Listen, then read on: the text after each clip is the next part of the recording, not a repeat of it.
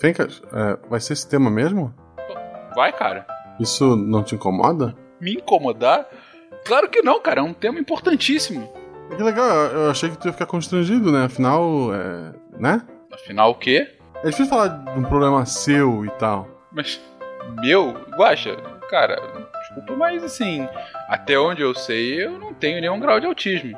Como não? Olha para você. Guaxa, é autismo com U, tá? Não com L.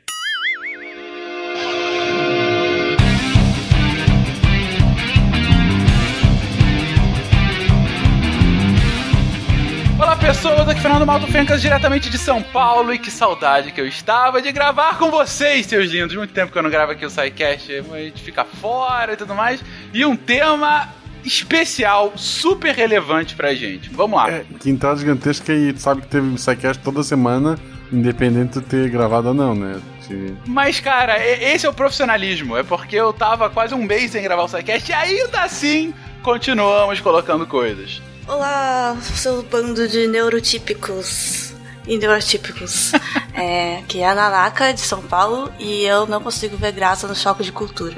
Olha só, a polêmica desde o início do episódio. Tem que acabar o choque de cultura. Ah, não, pera. Oi, aqui é Cristine, de Fortaleza. O autismo será um jeito de ser? Descobriremos nesse episódio. Oi, aqui é o Fernando Maia, de Moarama, Paraná. E o espectro autista é parte desse mundo, e não mundo à parte. Oi, aqui é a Dani Almeida, falando do Palmeiras dos Índios, e um diagnóstico não pode nem deve ser uma sentença. Beleza. Palmeiras dos Índios fica onde, Dani? Que é Alagoas. Ah, Alagoas. O Malta transformou a abertura, que era uma frase rápida, num cast à parte, né? À parte? não! É saudade, Deixa eu é ter a minha curiosidade. Olá, quem fala é Yara, de Jabuticabal, São Paulo. E as crianças especiais, assim como as aves, são diferentes em seus voos. Todas, no entanto, são iguais em seu direito de voar. Diga as passas, Catarina, que é Marcelo Guaxinim. E quem inventou o ditado a prática leva à perfeição era idiota. Os humanos não podem ser perfeitos, porque não somos máquinas. Atypical. Sim, ah, essa série é muito boa. Excelente, excelente série. Excelente série. Você está ouvindo o Psycast, porque a ciência tem que ser divertida.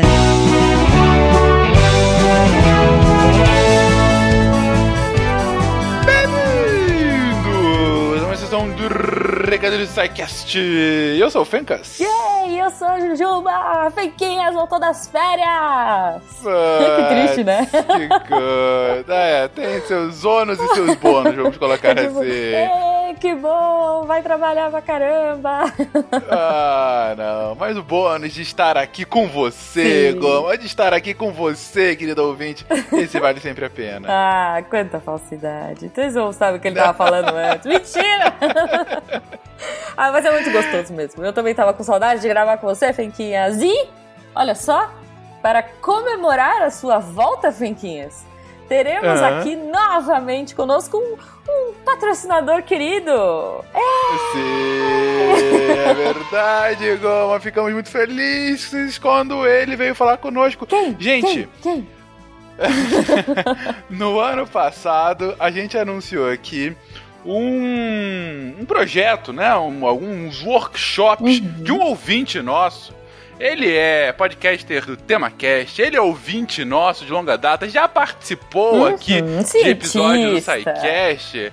Eu é senti, mas mais do que qualquer coisa para esse workshop, ele é um cientista de dados. Falamos agora de Igor Alcântara, é. cientista de dados, enfim, é um cara com ampla experiência no tema. Ele está há mais de 10 anos trabalhando com ciência de dados. Ele é, mora lá nos Estados Unidos e dá aula sobre o tema Olha lá em Harvard. Só. Não é qualquer coisa, é Harvard, né, gente? Enfim. Harvard. Isso é muito Harvard, chique, exatamente. Gente. Então ele tá lá há mó tempão falando sobre os temas que ele quer falar com vocês. Ele pensou, eu quero falar com mais gente, eu quero contribuir mais para a formação da galera pro que o que ele sempre fala que é, ele não não tá sozinho isso, o que é tá sendo cada vez mais considerada como a profissão mais promissora desse século, que é o cientista de dados. Né? Olha né? aí, olha aí, muito bom, cara. É, e aí o Igor trouxe então novos workshops que são completamente online, gente. Então, assim, ele está em Harvard ou sei lá, em Boston College. Ele, ele dá aula em vários lugares e, e trabalha em vários lugares. Ele manja muito, manja muito. Depois procurei o Igor Alcântara aí. e ele trouxe, então, workshops que são diferentes de um curso tradicional, né, Vinquinhos? Porque assim, Exatamente. cara, o workshop, ele dura um dia, não dura um semestre. Uhum. Então, o foco, o que é legal de workshop é que, gente, é prática. Então você já vai, Exatamente. senta, aprende, troca ideia. Então, assim, você não vai ver muito assim, ai meu Deus, matemática, ai, conceitos muito profundos. Você vai ver na prática. Isso é muito legal. E todos foram feitos de um jeito que você não precisa. Tipo, eu posso fazer. tipo, gente. Não, na- e literalmente, a gente pode fazer como eu já o fiz. Pois é, você é chique, anteriormente. eu já estive lá com o Igor. E, gente, é excelente, porque é, é o que a Goma falou. Eu quero aprender sobre linguagem R. Eu quero ter esse basicão para entender o que é, como funciona, para que serve.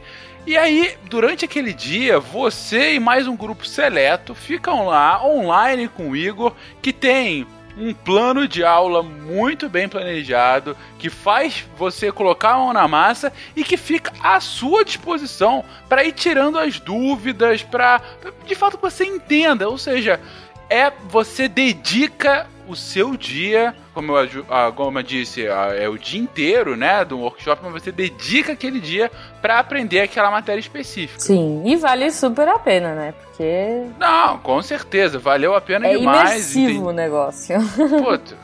Eu- com certeza vale a pena, ah, não só para aqueles que já têm algum interesse na área, ah, como é o meu caso, para quem queria entender um pouco mais. Que, que, que raios é isso, né? É curioso, né? Ou quer ver se gosta, né? Porque um dia é melhor que um Exatamente. semestre, gente.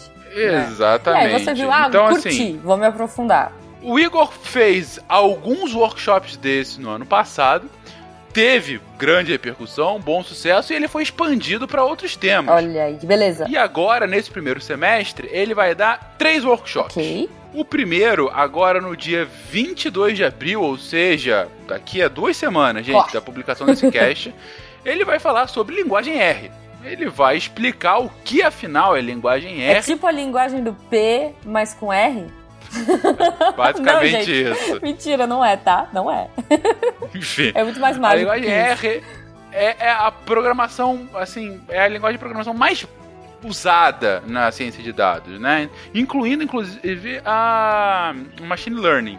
Ou seja, ele vai explicar detalhes da linguagem, ah, vai falar do básico até de fato a parte mais de estatística, que, enfim, mais ah, robusta, né? Ah, como trabalhar com gráficos, ou seja, ele vai te mostrar do beabá a um uso mais profissional da linguagem R durante aquele momento, Boa, né? boa. Já em maio, no dia 20 de maio, ele vai fazer novamente o curso de introdução a machine learning. Olha que bonito. E que se ele não começa esse curso falando machines, ele tá perdendo uma oportunidade sensacional. Mas de qualquer forma, o que, que você vai aprender nisso? Ele vai te explicar o que, que é machine learning, é, diferentes tipos, classificações de machine learning. Vai explicar até, inclusive, redes neurais. Ou Nossa. seja, vai mostrar realmente passo a passo de como que as máquinas aprendem. Você ensina as máquinas a aprenderem, né? Então aqui a gente vai aprender a dominar o mundo com máquinas e, e- e acabar É. com ele. É talvez o segundo objetivo, é o objetivo que o Igor não quer mostrar pra vocês, Justo. mas eu acho que é, que é o que ele quer, ensinar outras pessoas a como mundo. dominar o ok, mundo. ok, ok. Mas, mas é importante dizer, gente, que ainda já que seja já com R aplicado, ou seja, com a linguagem R, você não precisa ter feito o curso anterior, porque ele explica o básico que vai precisar para aquele workshop. É, como a gente falou, o legal é que ele tem muita coisa prática, né? Então você vai fazendo e Exatamente. já vai pegando as manhas. Gente, no dia 15 de julho, ó, logo depois do meu aniversário, tem um curso que eu achei o nome demais. É Estatística em Kulik Sense. Falei certo? Eu espero que sim. É, é- é é o nome. Não, mas se eu falar com propriedade, vai parecer que tá certo. Então, assim, ó. Estatística em Kulik Sense. É, isso, gente. exatamente. gente, esse curso é um dos cursos novos que ele está começando agora nesse ano. Uh, e ele foi adaptado de um curso presencial que o Igor dá lá nos Estados Unidos. Uh, o ponto dele é mostrar para o aluno a ferramenta mais poderosa de Business Intelligence, né, que é esse QLix Sense, uh, e mostrar quais são as funcionalidades para estatística que ela tem. Ou seja, ele vai te mostrar uma das ferramentas mais poderosas para aquilo que você vai mais utilizar, Olha, caso você queira é ingressar nessa novo, área. né? É tipo um negócio quente. Exatamente, ou seja, e ele vai falar sobre distribuição, teste de hipótese, correlação, ou seja, tudo aquilo que um estatístico, que um cientista de dado precisa para fazer o seu trabalho, né? ah, e mais uma vez, você não precisa ter conhecimento prévio para se inscrever. Ele vai te explicar do básico para que você tenha uma utilidade mais funcional e que você comece a pegar os paranauês do que que é e para que que serve o QLix Sense, né? Ah, Fencas, é legal falar que não tem custo de licença envolvido, tá? Então as pessoas não precisam se preocupar com isso. Exatamente. E mais legal ainda, ante o sucesso que foi da última vez que ele anunciou aqui no SciCast e querendo querendo alegrar o você, nobre ouvinte, que como o próprio Igor está aqui toda sexta-feira conosco, o Igor abriu a possibilidade de um desconto. Ah, Ah, ele coloca, sempre inclusive, aqui no bom. brief, não é qualquer, qualquer desconto, é um belo desconto. Belo, belo desconto. Um belo desconto. Coisa de Polishop agora. E não é só isso, Fequinhas! Se você comprar antecipado, você vai pagar mais barato ainda, porque você tem acesso e- a preços promocionais. Exato. Ou seja, se você compra por agora, ah, principalmente desses de- que Mais são distantes, mais tarde, né? né? O Machine Learning e o QLix Sense. Aham. Ah, se você compra agora e usando o código promocional, promocional do SciCast, enfim, os links vão estar aqui, é só você clicar no link que tá no post que você vai chegar lá. Você tem que clicar no link do post post. conseguir o desconto, o belo desconto. Exatamente. Senão você vai conseguir um desconto mais ou menos, feinho. Sei lá. Ah, então. Mas se você seguir isso, você vai pagar um, uma, um valor extremamente Lindo. lindo, belo, um belo, um belo desconto, um belo desconto, ou seja, Lindo. Formoso, um, pomposo. um va- valor formoso, enfim. Mas, é, gente, mais uma vez, sugiro fortemente os cursos, todos esses cursos do Igor. O Igor é um excelente professor ah, e, sem dúvida, a disciplina que ele ministra é extremamente interessante. Então, vai lá, se inscreve, participa. É, acredita em mim, você não vai se arrepender. Legal. Demais, Fencas. Então, também, se você quiser conhecer mais, igoralcantara.com.br. Lembrando que para você conseguir os descontos, você tem que clicar nos nossos links, tá bom? Exatamente, Ju. Eu? Outra coisa está chegando, está chegando já é mês que vem, Ju. Hum. Está chegando Pint of Science Aê! 2018. Estaremos lá, estaremos lá. Aí, mais uma vez. Antes disso, a gente tem que só comentar que, gente, o Pint of Science, ele tá crescendo mais do que a Rede TV. Olha Porque só. assim, a cada ano você abre o site, onde é que vai ter o Pint of Science? Se eu não me engano, ano passado eram 30 e muito, 40 cidades. Já era um negócio impressionante. Gente, 40 impressionante. cidades, organizando e tudo mais. Aí eu fui abrir hoje pra falar aqui, né, Pra fazer Uhum. esse esquenta. Já tem mais de, mais de 50, são 56 cidades. Caramba! Lembrando Pelo que alguns dos nossos Psycasters estão au- auxiliando na coordenação, olha aí, na organização de alguns. De algumas De dessas algumas cidades, cidades, é. exatamente. Nos próximos episódios a gente vai trazer quem tá onde, onde que a gente vai estar e tudo mais. A gente já, enfim, fala por agora que aqui em São Paulo, mais uma vez o SciCast vai estar presente. Sim. E muito legal. Não é somente uma apresentação, não. Estaremos Não. em dois dias falando de temas diferentes. Mais pra frente a gente compartilha com vocês o que, quando e onde. Mas só pra avisar, gente: 14, 15, 16 de maio. Já separe aí uma, duas ou as três noites para você presenciar ciência de altíssima qualidade num bar mais perto da sua casa. Boa, boa. E se os ouvintes quiserem falar com a gente, comentar, e gostei, não gostei, como é que eu faço, que legal, Igor Alcântara, manda um beijo pro Igor no, nas redes sociais. Como eles fazem, Finquinhas? Você pode ou entrar em contato daquela forma coração com coração, a partir do contato arroba ou deixa aí o seu comentário no post para que todos possam ouvir, para que o seu comentário repercuta Olha para o aí. mundo. Muito bom. E que a gente responda, sei lá, com GIFs, ou com respostas ah. coerentes ao que você quer ouvir, porque esse episódio, Finquinhas, eu acho que ele tá tão bacana que vai ter muito comentário. Espero que ele seja muito compartilhado, tá super informativo. Então vale a pena, galera. Entrem, comentem, porque olha, é um assunto que é impressionante. E foi um episódio, foi muito legal de gravar. É aquele episódio que a gente acabou de gravar, é, good vibes, né? Ficou, pô, good é... vibes, total, total. E esse episódio, assim como outros episódios do SciCast, de outros podcasts do Deviante, os textos, enfim, tudo isso só é possível, sem dúvida, por conta do seu apoio no patronato do SciCast, tanto no Patreon quanto no Padrim. A partir de um real, gente, você faz com que isso possa simplesmente acontecer.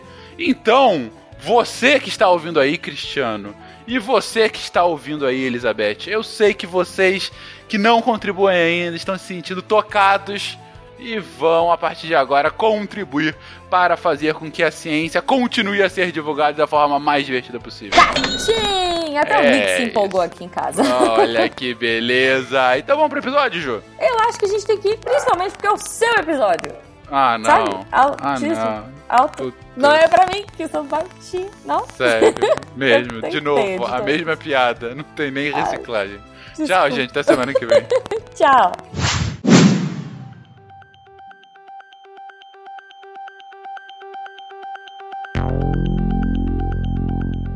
Eu sou singular, eu sou novo. Eu gostaria de saber se você é também. Eu ouço vozes no ar. Eu vejo que você não, e isso não parece justo. Eu gostaria de não me sentir triste. Eu sou singular, eu sou novo. Eu finjo que você também é. Eu me sinto como um menino no espaço sideral. Eu toco as estrelas e me sinto fora de lugar. Eu me preocupo com o que os outros podem pensar. Eu choro quando as pessoas riem. Isso me faz encolher.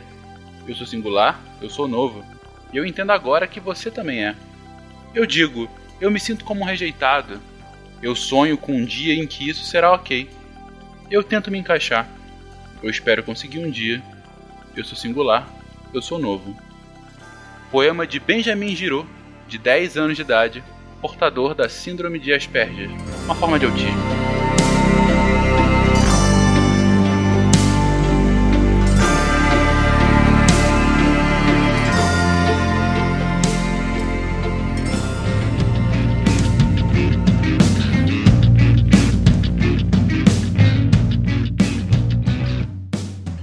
Queridões, hoje um tema de relevância espetacular. Vou até dar um contexto aqui.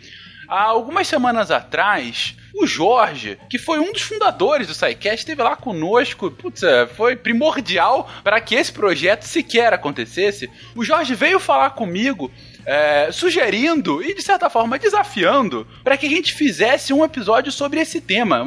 Isso foi, como eu disse, algumas semanas. A gente teve que fazer uma pauta rapidamente, porque era um puta tema.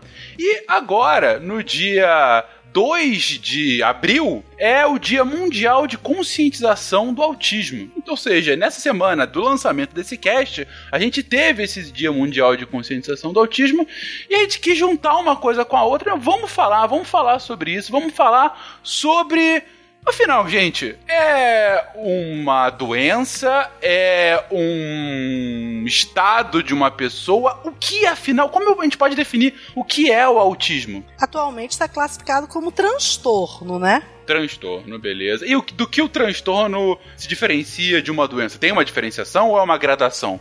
É que eles na última classificação, eles tiraram o peso da doença porque eles acham que pode ser transitório. Você pode transitar de um nível leve para um moderado, do moderado para o leve. Então, portanto, seria um transtorno. Uhum, entendi. Não é um negócio binário, tem e não tem. É você tem uma gradação daquilo. Existe uma gradação, um espectro. Perfeito. Tanto que o nome, o nome oficial, vamos dizer assim, né? Você pode dizer, seria a gente fala autismo, mas é, são, é, são transtornos do espectro autista, né? Transtornos do espectro do autismo, porque é uma variação Uhum. grande, né? Entre casos muito leves a casos mais extremos, mais graves. A gente, inclusive, tem nessa gravação uma pessoa que foi diagnosticada com um grau desse transtorno, né? Eh, Nanaka, você comentou que queria, inclusive, falar um pouquinho disso aqui. Você se prontificou a estar no cast, enfim. Na verdade, eu sou,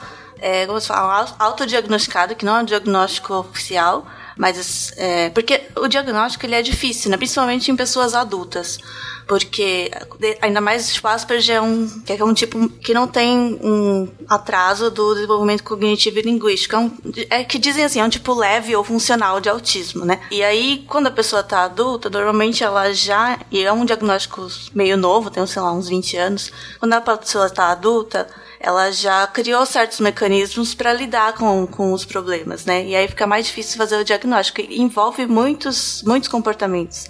Tanto é que é um espectro, né? Uhum. Mas tem, assim, tem muitas comunidades de autismo e de portadores de Asperger que, que é, tem testes baseados em estudos e tal, e eles liberam os testes para você se autodiagnosticar. Uhum, entendi. Foi a partir desse que você fez esse autodiagnóstico. Sim.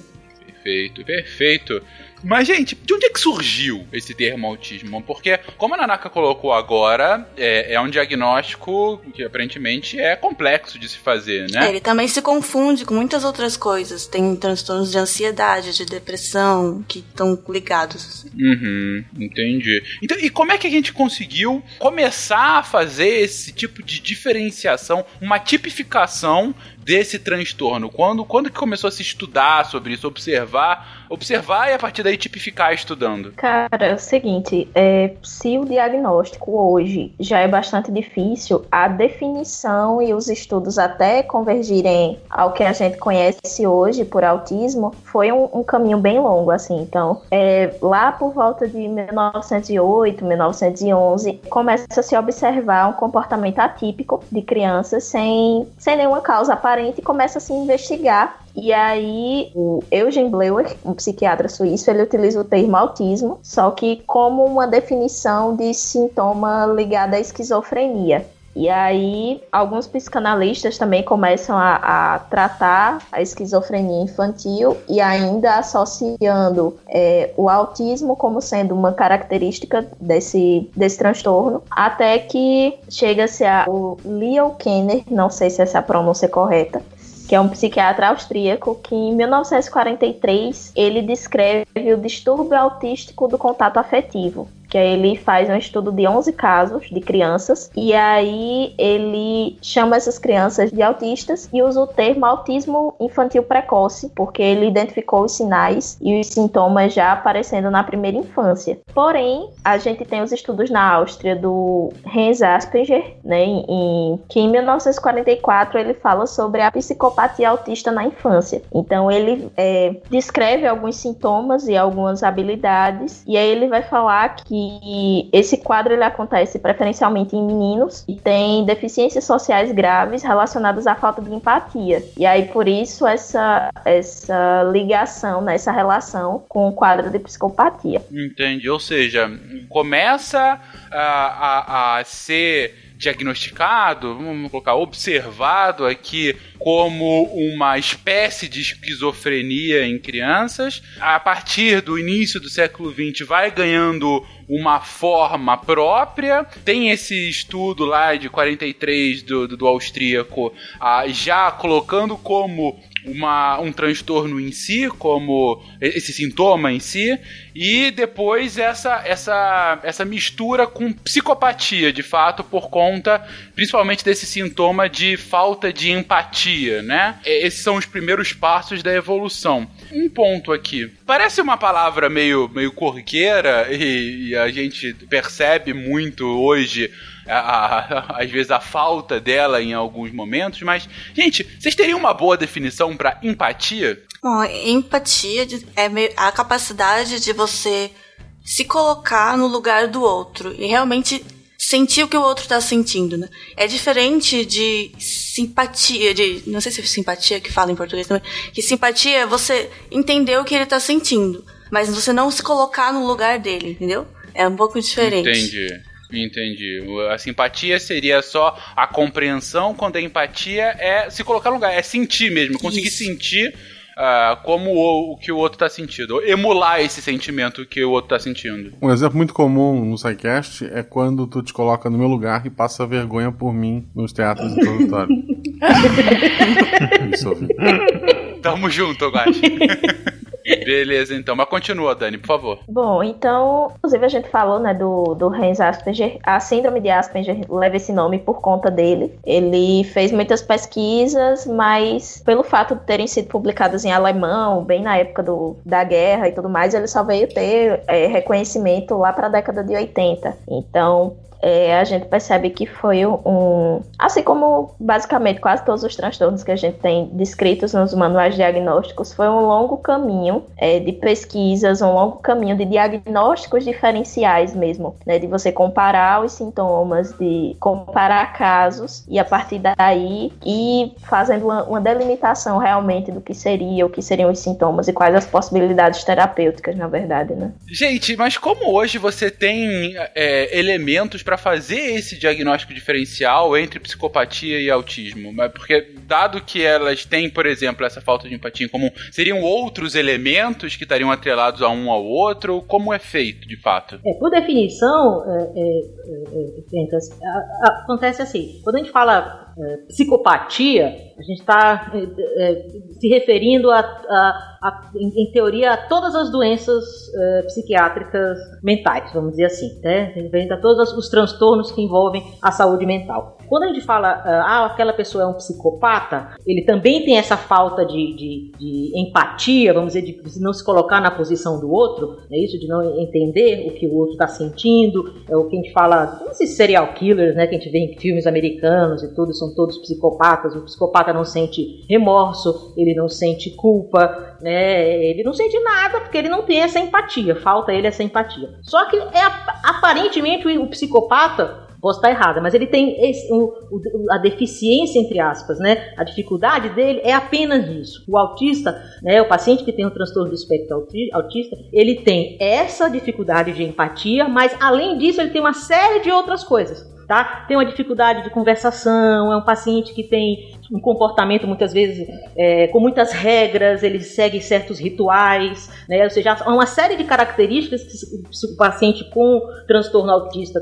é, tem e que o psicopata não necessariamente vai ter. Um exemplo, por exemplo, de uma diferença que a, as pessoas né, com espectro autista elas têm uma dificuldade de mentir, por exemplo. Sim, sim, sim. Uma coisa uhum. que o psicopata, né, vamos dizer, ele tem é que assim, ele é muito manipulador. Eles são pessoas que são, em geral, pessoas inteligentes, até porque, como eles não conseguem, ou melhor, eles não têm essa empatia, eles conseguem ter um pensamento muito racional, né? Então, eles são muito manipuladores, então, eles mentem. O paciente com, com espectro autista, né, ele, ele não tem isso, ele não consegue fazer isso, tá certo? Não há essa questão de, desse planejamento feito, vou, vou planejar determinada coisa, um comportamento para alcançar tal objetivo. Ele não consegue fazer isso, né? Isso varia muito, é um espectro, como a gente está falando, mas não há isso por trás. Eu acho que um ponto que diferencia bastante é justamente essa questão da interação social, né, das habilidades sociais. Isso é uma diferença muito grande, né? Isso, que no psicopata vai ser vai ser uma pessoa que tem muitas habilidades sociais, tanto é Sim. que são pessoas que, se você pega alguns estelionatários que apresentam esse quadro de, de psicopatia ou de sociopatia, vão ser pessoas que têm uma habilidade muito grande em contar histórias, em mentir, em representar papéis que já no caso de pessoas que estão dentro do, do transtorno do espectro autista vai ser uma dificuldade. Olha a eleição chegando aí, hein, gente? Ô! Ô, Deus. Eu acho que o principal realmente é a dificuldade de comunicação do autismo. O psicopata não tem nenhuma. Então, se você for pensar na comunicação, o autista tem uma grande dificuldade de se expressar, de se comunicar com o outro. E o psicopata tem uma grande habilidade. Então são, são opostos nesse ponto. E a dificuldade de comunicação é um traço muito forte em todos os graus. Quer dizer, você tem uma dificuldade que pode variar, de leve, moderada ou grave. Mas mesmo no Asperger, eles possuem uma pequena dificuldade de comunicação. Eles gostam de fazer uma, uma fala mais rebuscada, eles usam termos é, que não são tão coloquiais, mas existe um grauzinho pequeno de dificuldade de comunicação. E o psicopata não tem. Na dúvida, pergunta: tô bonito? Se ele falar que sim, é psicopata. Se ele falar que sim, ele pode ser psicopata ou autista. Agora, se ele falar sim, você está linda, aí ele é psicopata. Opa! Olha só. Bom. E de onde vem, gente? O, o que que faz uma criança ter algum grau de autismo? É uma questão genética?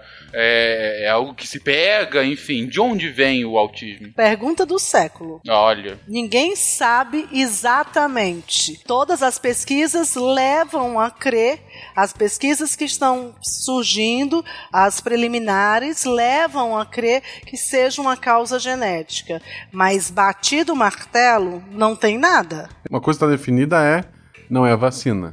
Não, a ah, vacina não. já, foi, já caiu, a teoria da vacina já caiu. Eu gosto mais do pessoal da Terra plana, porque pelo menos eles são inofensivos. Tirando o cara que construiu um foguete e tentou voar pro espaço pra provar a Terra plana e caiu 500 metros, mas ok. Uai, é, segundo o Satani falou, ele, ele, ele, ele voou melhor que os, que, os, que os foguetes da Associação Espacial Brasileira. É, ele foi mais longe.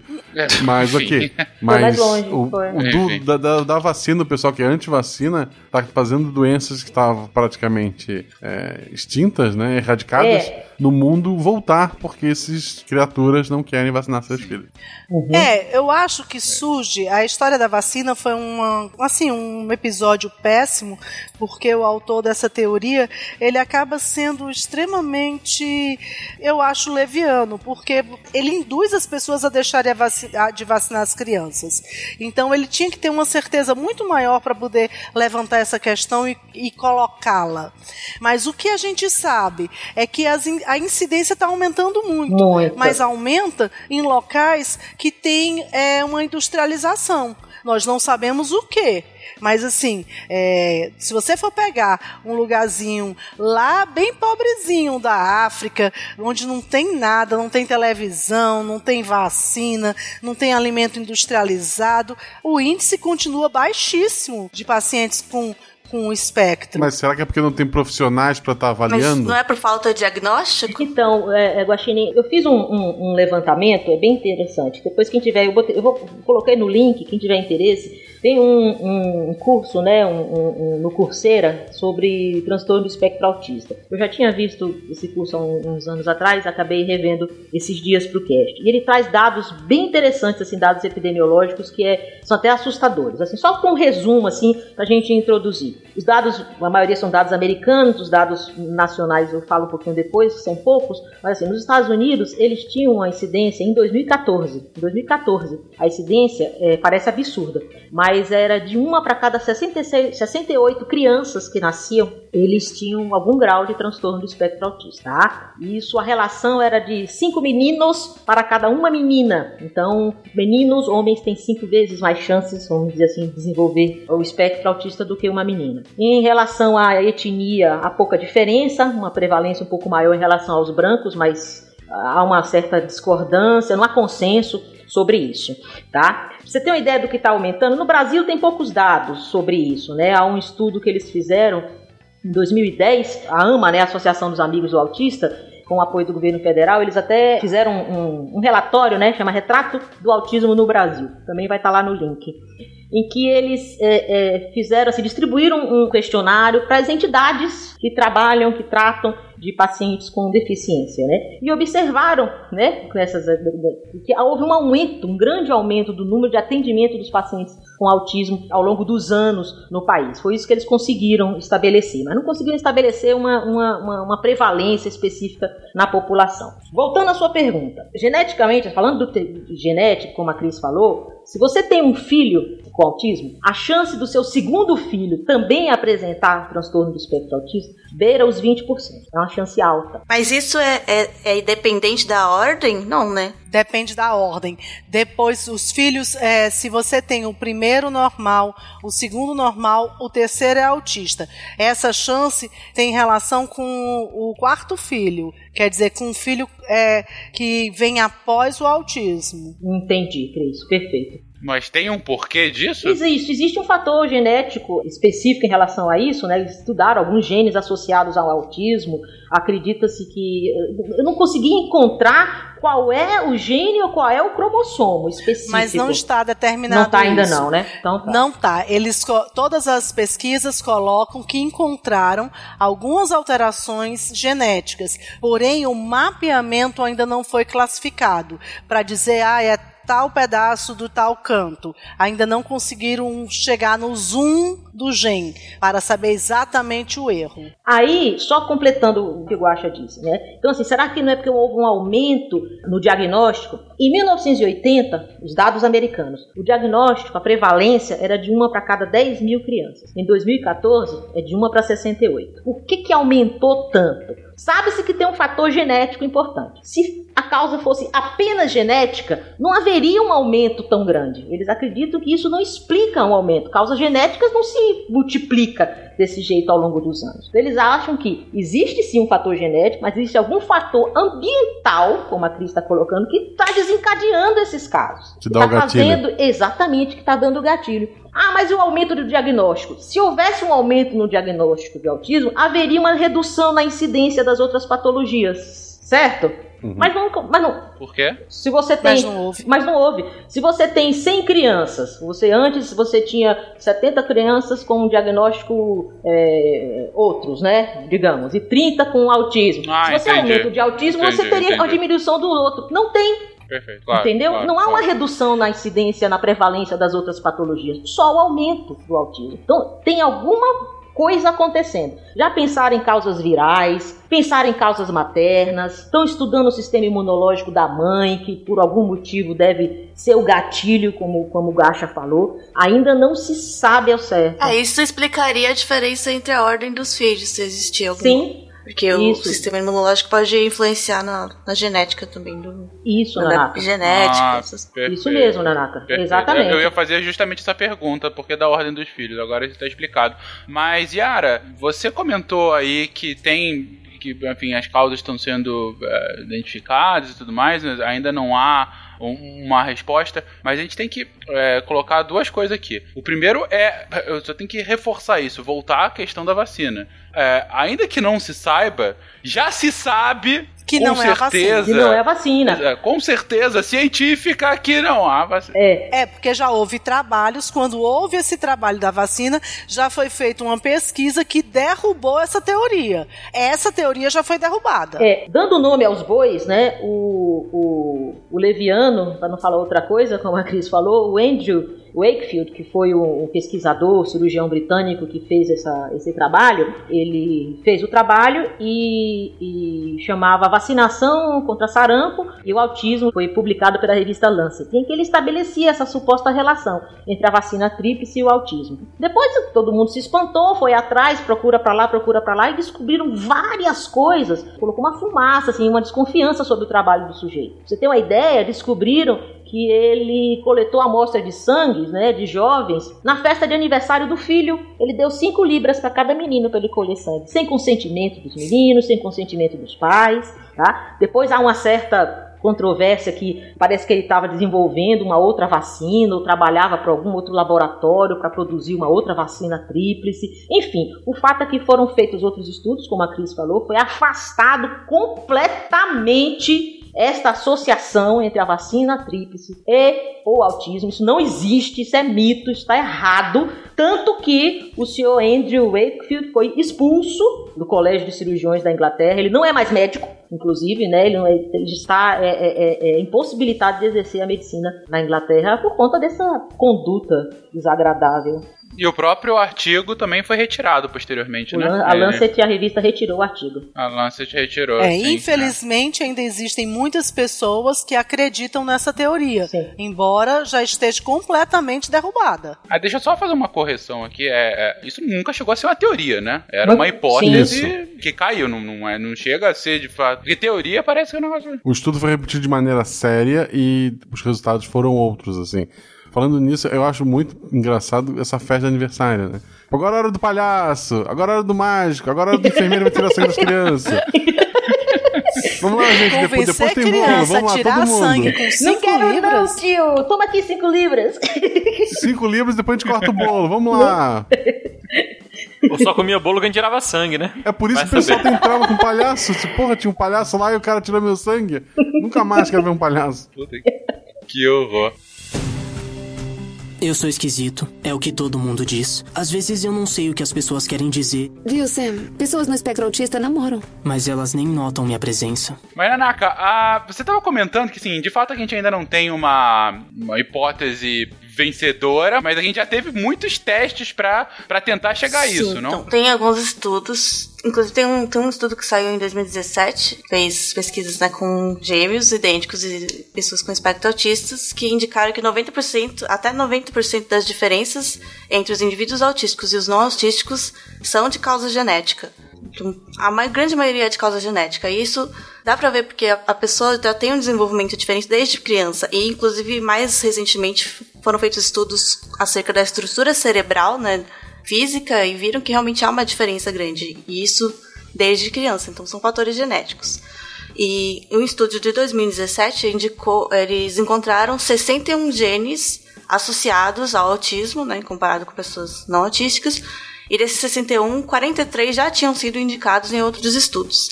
Inclusive, sete desses genes relacionados ao espectro autista estão no cromossomo X.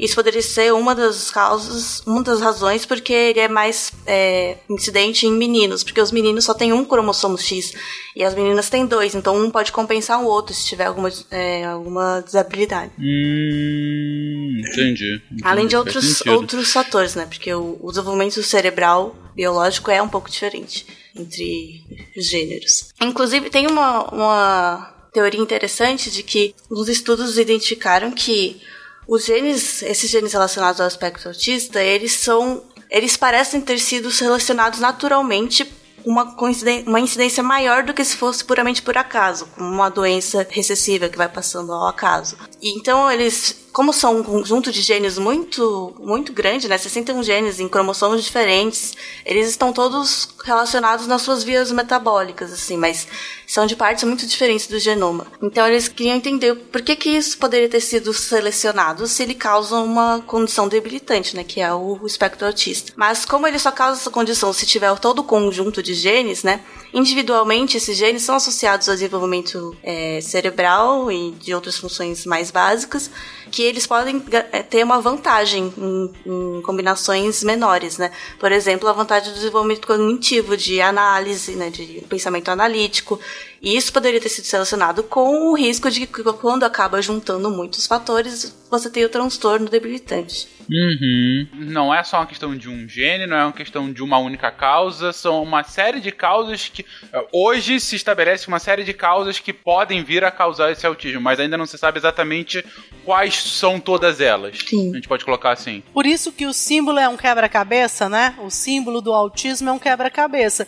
Parece que são várias peças que, quando elas se encaixam, faz o diagnóstico do autismo, mas essas peças isoladamente não. Inclusive tem um tipo de transtorno relacionado ao autismo que é o, a síndrome de Savant, né? Que são pessoas que têm uma debilitação grande de desenvolvimento cognitivo ou social, mas elas têm um, um, um interesse específico, que isso é muito comum no espectro autista, um interesse específico em que elas são muito boas. Tipo, o cara consegue fazer todas as contas impossíveis, imagináveis de cabeça, mas não consegue, sei lá, ler um livro, sabe? Não, com música, eles, eles gravam música assim com uma facilidade absurda, mas eles não são eles, eles, eles ouvem e gravam imediatamente, são capazes de, de, de, replicar, de tocar o piano, mas eles, por exemplo, não compõem. Entendeu? Assim, é uma capacidade de, de memória musical, memória para números, como a Nanaka falou, né? Savan tem algumas coisas, uma memória fotográfica, eles têm alguns aspectos muito hiper desenvolvidos, mas socialmente eles não, não conseguem não conseguem se relacionar. Entendi. Mas tem alguma vou colocar? Uma definição mínima. Estou vendo que tem várias gradações, que você tem várias uh, formas em que isso pode se manifestar. Mas assim, teria algum mínimo uh, que você pode colocar assim, essa pessoa tem algum grau de autismo, tem algumas características. Vocês até comentaram de algumas, né? Tem a questão da falta de empatia, a questão da dificuldade de interação social, dificuldade de fala. Tem mais alguma coisa que a gente possa mencionar tem, aqui? Sim, é, o transtorno espectro autista, ele é, ele é classificado, né, pelo, pelo DSM-5, que é uma cartilha de classificação de doenças mentais, né, como uma, um distúrbio, né, um transtorno, um distúrbio do desenvolvimento infantil, né, como a gente falou, o termo espectro ele é usado porque há uma variação muito grande de apresentação, né, desde casos muito leves até casos mais, mais, mais graves, tá? O diagnóstico é possível fazer é, até antes dos três anos de idade, né? A gente consegue fazer esse diagnóstico de forma mais precoce nessas crianças. E para o DSM-5, o diagnóstico de autismo ele tem que estar, o paciente ele precisa ter um comprometimento das seguintes áreas, né? Ele precisa ter um, um comprometimento de comunicação social. Comunicação social vai desde comunicação não verbal, reciprocidade, uma série de coisas que a gente pode especificar depois, e ter o que ele chama de padrões repetitivos de comportamento. Né? Tendo esses dois, também tem várias coisas de cada um, né? Faz, assim, a gente consegue definir, ou melhor, classificar certo? O indivíduo como sendo portador do transtorno do espectro autista. Isso é difícil, isso não é simples, isso implica uma série de várias consultas, observação, conversar com o cuidador, conversar com os pais, avaliação neurodiagnóstico. Basicamente, esses são as áreas né, do sistema cognitivo que devem, por obrigação, estar comprometidos no paciente para ter esse diagnóstico do transtorno do espectro autista. Uhum. Também tem esse é, aspecto da hipersensibilidade, né? hipersensibilidade a estímulos, tanto. É, estímulos de todos os sentidos, né? Tanto auditivo quanto principalmente de toque, de qualquer barulhinho, etiqueta nas roupas, por exemplo. Eu arranquei todas as minhas etiquetas de todas as minhas roupas que eu já tive desde criança. Eu não aguento a etiqueta na roupa em, tipo, coisas assim que. Se você se sente muito estimulado por qualquer coisa, qualquer informação, então, de uma conversa com várias pessoas, tipo, agora. Não. É muita coisa para processar. Então, às, vezes, isso faz com que a pessoa se retraia mesmo, porque né, em, em transtornos mais graves, a pessoa é, é qualquer estímulozinho, é tanta coisa para processar que ela se retrai. Quando a gente fala em comunicação social e, e, esses padrões repetitivos, é como a Nanaka falou, tem todo um espectro, né? Então, por exemplo, eles têm essa questão de falha em manter a conversação. Uma criança com autismo, com com qualquer criança com 2, 3 anos de idade, a tendência da criança é sempre se relacionar com o adulto ou com outras crianças, né? Então, é, se você pergunta alguma coisa para a criança, ela lhe responde, se você está lá brincando, ela lhe faz perguntas, né? O paciente com autismo, ele não consegue manter essa relação, ele às vezes só responde, se você não falar nada, ele não fala nada. Né? Tanto é que em alguns casos, é, considera-se o diagnóstico de deficiência auditiva Sim, né? antes Sim, de né? chegar no autismo, porque alguns, alguns pais e cuidadores relatam que chamavam a criança e a criança não olhava, a criança não falava.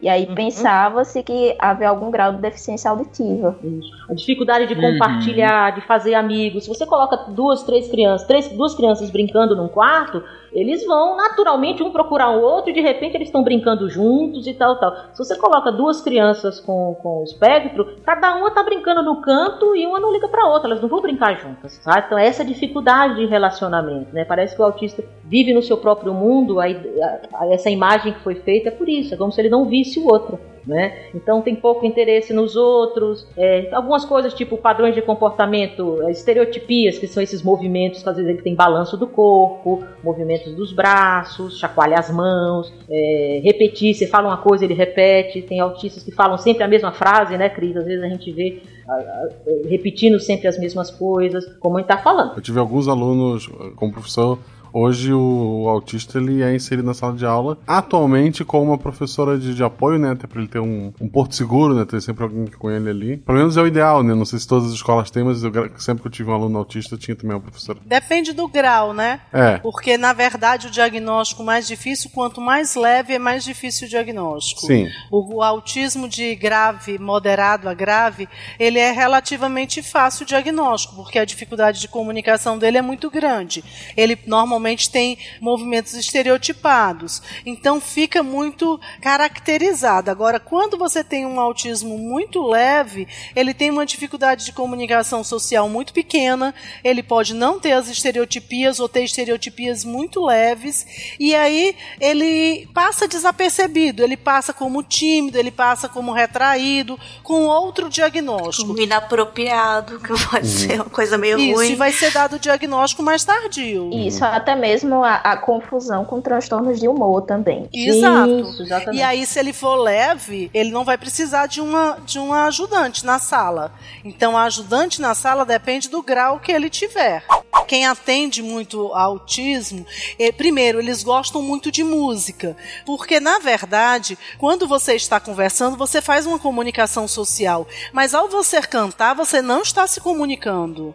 Então, eles podem não conseguir conversar dialogar, mas eles normalmente cantam. Normalmente eles gostam de música e eles cantam. Eles, você pode não responder, você pode perguntar para ele o nome dele, ele não sabe te responder, mas eles cantam. Então, se a família for é, família evangélica que vai muito a culto, normalmente eles cantam os cultos repetidamente. Porém, eles têm uma, eles existem, existe, eu pelo menos acho que os que a gente, pelo menos aqui na minha região, existe a melodia que eles mais gostam é meio detalhes, tá entendendo? De Roberto Carlos, porque eles cantam muito melodias que tenham esse, esse tom por isso os cultos, então normalmente eles se fixam a alguns sons. Isso os autistas de moderado a grave, que não conseguem fazer uma conversação tão fácil. Uma afinidade por padrões, né? Então, tipo, a música, Isso. filme é um padrão que você consegue Isso. decorar, né? É uma coisa que você já sabe o que vai acontecer a cada segundo. É muito diferente de uma comunicação social. A coisa mais assim, mais desesperadora da comunicação social é que você tem, ter que saber exatamente o que vai acontecer. Tipo, ah, o que eu vou falar agora? O que, que ele vai falar agora? O que será que. Aí, então tendo a música, ela tem um padrão muito, muito, né, muito definido, assim. Isso, isso que você falou é uma coisa é, isso é uma coisa importante, Renata, da característica, o porquê dessa dificuldade de comunicação do paciente com espectro autista. É, logo que a gente, é, é quando a criança se desenvolve, nasce, é, eu, como neurologista, a Cris neuropediatra sabe disso, o, o, o, Maia também atende crianças. É o contato visual. A criança, dois, três meses de vida, ela já olha e ela faz o contato visual com a gente, né? Ela observa, ela olha. É através desse contato visual que a gente aprende a comunicação não verbal. Então, nós somos seres verbais, a gente conversa, obviamente, mas assim, é, é, nós usamos muito do que nós observamos na face do outro para interpretar o sentimento do outro. Essa falta de empatia, muito é por causa disso, que ele não consegue, o paciente com espectro, não compreende essa linguagem não verbal. Né? Então, numa conversação, a gente está aqui conversando e tudo, mas você está olhando os gestos, você está olhando a expressão facial. O paciente com, com, com espectro autista, ele não entende, ele não compreende esses outros sinais. Você está entendendo, Fentes? Tá? Então, para ele, ele vive num mundo Imagina você na China, sabe? Assim, você não, não, não você não entende. Para ele, ele tá num outro ilhado, ilhado. Né? Exatamente, ele não compreende. Como ele, como ele não aprende isso desde a primeira infância, desde bebê, porque ele não desde, ele já nasce, né? Já vem com essa dificuldade. Né, ele não consegue desenvolver isso, ele também não consegue expressar. Então ele tem formas de expressar que são as, o que a gente chamou de estereotipia, chacoalhar as mãos. Quando eles ficam muito ansiosos, eles rodam, então eles gostam de objetos que rodam. Eu tinha um, tenho um paciente que ele pega o carrinho, ele adora um carrinho, mas ele não brinca com carrinho com, como toda criança brinca passeando. Ele gosta de ficar rodando com a mão a rodinha do carrinho. Então quando ele está nervoso, ele senta no canto, pega o carrinho dele e fica lá batendo a mão na rodinha do carrinho, né, com aquilo ali, que por alguma, algum motivo isso acalma ele. Tanto que a Yara falou nisso a respeito, né, da de não observar tanto a parte facial, que tem uma pesquisa que não é muito recente, que eles colocaram sensor infravermelho, colocaram óculos nessa criança, sensor infravermelho e colocaram uma cena de uma novela. E nessa novela era muito focado numa parte emocional, de uma briga de um casal. E na verdade eles viram as crianças que não eram autistas olhavam, como a Yara falou, olhavam para as mãos, olhavam para a boca e principalmente para a região do olho, principalmente para esse terço superior da face.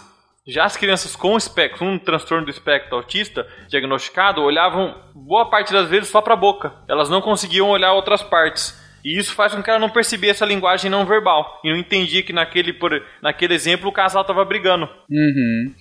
Entendi. Justamente por não entender esse, esse, toda essa questão não verbal que E- a Yara colocou. exatamente. Perfeito. Fala aí, Gosta. Teve uma. Um, um dos anos que eu trabalhei com, com o aluno autista, ele tava, já estava na oitava série, eu já tinha dado aula pra ele no ano anterior. Aí teve uma, uma reunião dessa de, de trimestre. Alguns professores vieram perguntar assim: ah, a professora de apoio do, do fulano, né, não vou dizer o nome dele, é, falou que tu é o professor que ele mais fica tranquilo, que ele gosta de. ele gosta quando tu chega, que ele conversa contigo. Que tipo de didática tu usa pra esse aluno prestar atenção em ti? Eu conheço todos os personagens do Cocoricó. Porque o aluno em si, ele uma vez levou o DVD do Cocoricó pra escola. Tipo, ele sempre que ele podia, ele levava. O DVD ele não largava. E daí, quando ele me mostrou o DVD, eu apontei pra cada um dos bichinhos, né? Júlio, ah, cada, o Alípio, cada um dos personagens ia dizendo o nome. Pronto. Aí, volta e meia, eu usava um exemplo da geografia, eu brincava que era a fazenda do Júlio. E ele adorava, assim, tipo. A ferramenta didática que eu usei foi Entendi. minha infantilidade clássica, porque eu, eu via realmente o Cocoricó sem saber que ele gostava. É, isso é um recurso terapêutico muito interessante, né? Porque você pegar algo que o, o paciente tenha interesse e trazer aquilo para aquela realidade. E aí, trazendo algum, alguns exemplos da, da cultura pop, até mesmo como forma de intervenção, porque às vezes a gente fala muito sobre, sobre as causas e, e fala muito sobre autismo na infância, mas muitas vezes a gente não visualiza como é que seria possível é, um acompanhamento terapêutico. E aí tem uma, tem uma série, né, chamada Atypical, que é muito boa, Sim. e conta a história de, um- de um adolescente, né? O cara tem, tem 18 anos, e aí mostra o dia a dia mesmo. E mostra, inclusive, o dia a dia terapêutico também dele, que é bem interessante. E um dos episódios é, traz a questão de treino do sorriso. Então ele ele estava tendo dificuldade de, de interagir socialmente. E aí ele vai treinar junto com a terapeuta o sorrir. E aí, é, trazendo o exemplo que foi dado anteriormente, né? Não é que, que o autista ele não consiga é, olhar para outros, outros fatores durante a comunicação. É que para ele aquilo ali não é considerado importante. É como se só o conteúdo da fala fosse importante, como se ele fosse descolado de todos os outros elementos não verbais. Então, nesse, nesse treino do sorriso, isso fica muito interessante, porque a terapeuta vai mostrando os diferentes tipos de sorriso que existem e quando ela estimula que ele sorria, ele sempre apresenta o mesmo tipo de sorriso. E aí dessa forma também fica fica bacana pra gente visualizar que o fato dele apresentar um único tipo de sorriso também significa que ele não consegue é, é, fazer essa distinção no outro. E aí, por isso, essa dificuldade também de comunicação, porque se eu não consigo identificar as formas com que o outro se comunica, eu também não vou conseguir emular essas mesmas formas e conseguir estabelecer um, um diálogo com o outro. Só pra reforçar, a série atípica eu tenho na, na Netflix, é a Netflix. É, aconselho todo mundo a ver, é, é maravilhosa. Tipo, é uma série de humor sem desrespeitar o autista. Uhum. Tipo, tem, tem uma mensagem bem bacana. Tem, tem uma amiga nossa, a Silvana, que é lá do, do, do Beco e madrinha do, do lado do Missangas. Eles fizeram um vídeo pro YouTube sobre a série também, dando um resuminho. Vamos colocar no post também pra quem quiser conhecer um pouco. Inclusive, é, esse pedacinho do trailer da, da, da série do sorriso, né? Do menino mostrando o sorriso dele, que é, a princípio é assustador. E eu- como eu, eu gosto disso, a série é excelente, é um humor bem good vibes mesmo, né? É, tipo, você se sente bem vendo, né? É, ela tá retratando um transtorno, mas assim, de uma forma absolutamente ah, legal de se ver, né? E, e como disse o Guaxa, pelo menos não consigo identificar qualquer tipo de desrespeito, né?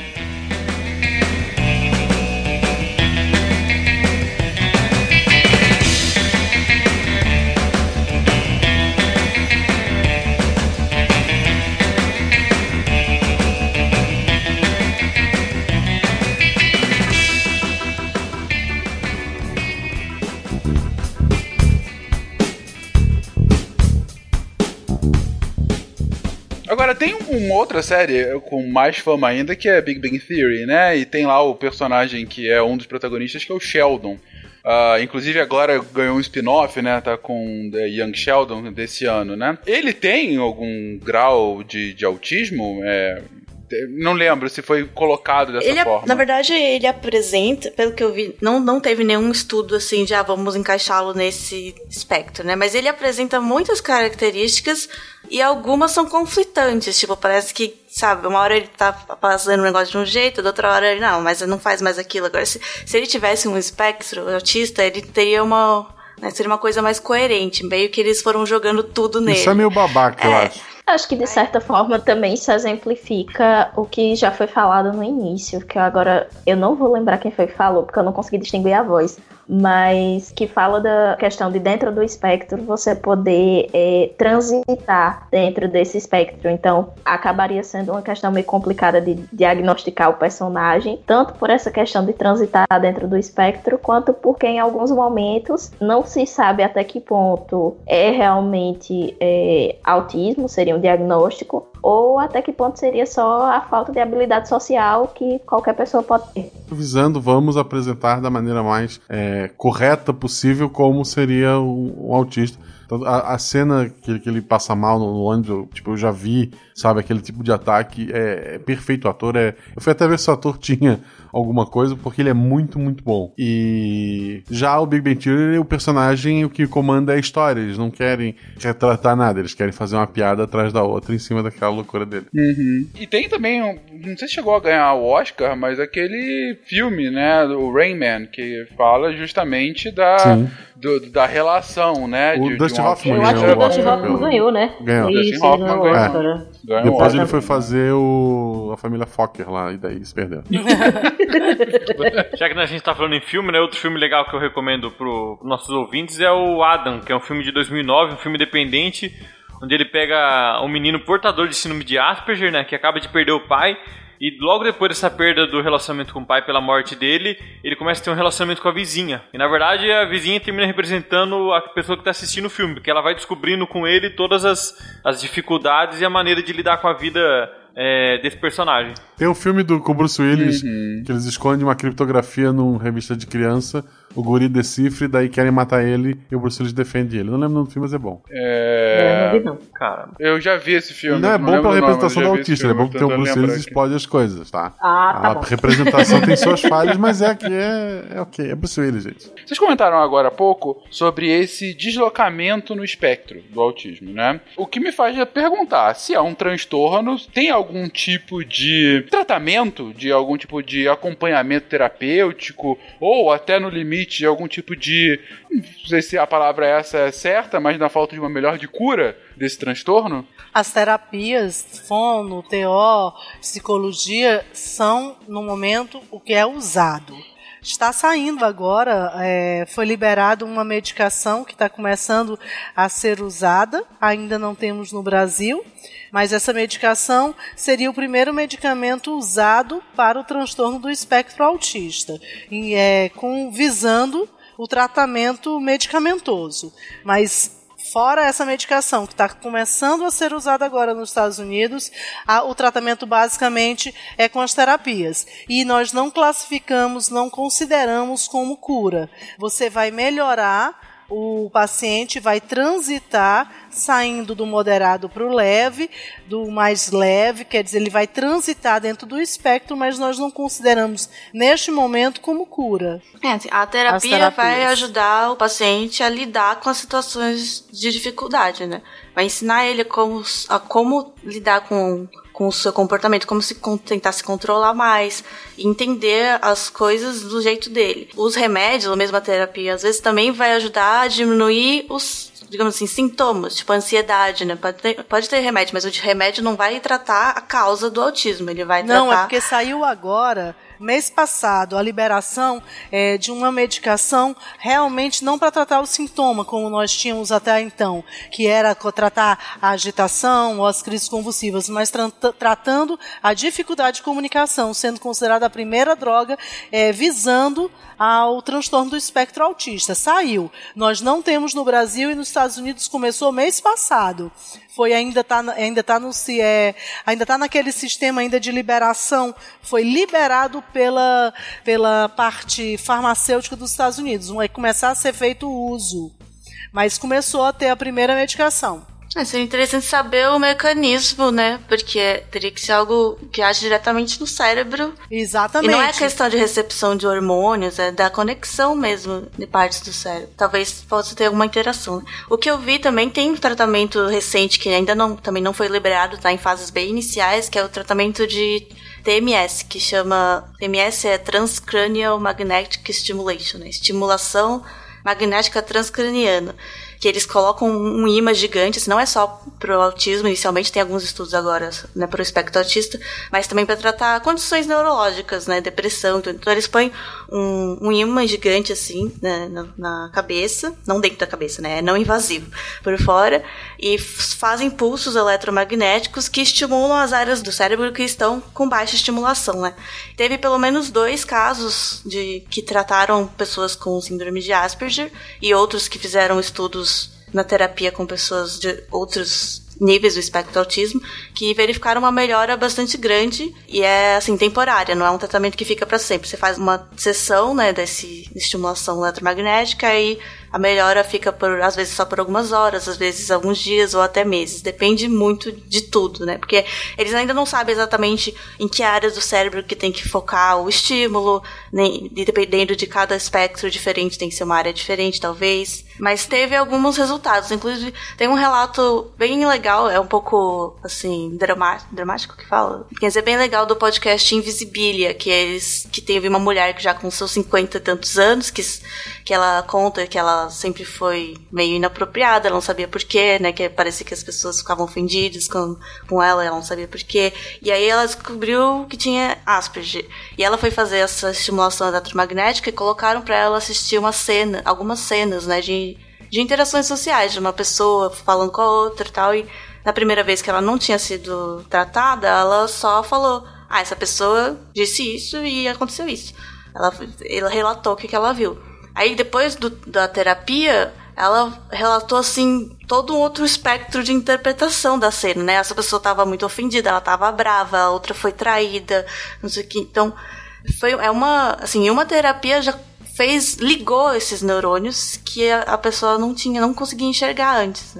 Foram dois, dois casos de sucesso assim, e aí tem vários estudos, ainda tem tá muito inicial, né? É, que eu peguei aqui a data, foi agora, dia 29 de janeiro, que houve a liberação por, pelo FDA dessa medicação como sendo uma medicação, o primeiro fármaco a ajudar a, melhor, a melhorar a interação social e comunicação para pessoas do espectro autista.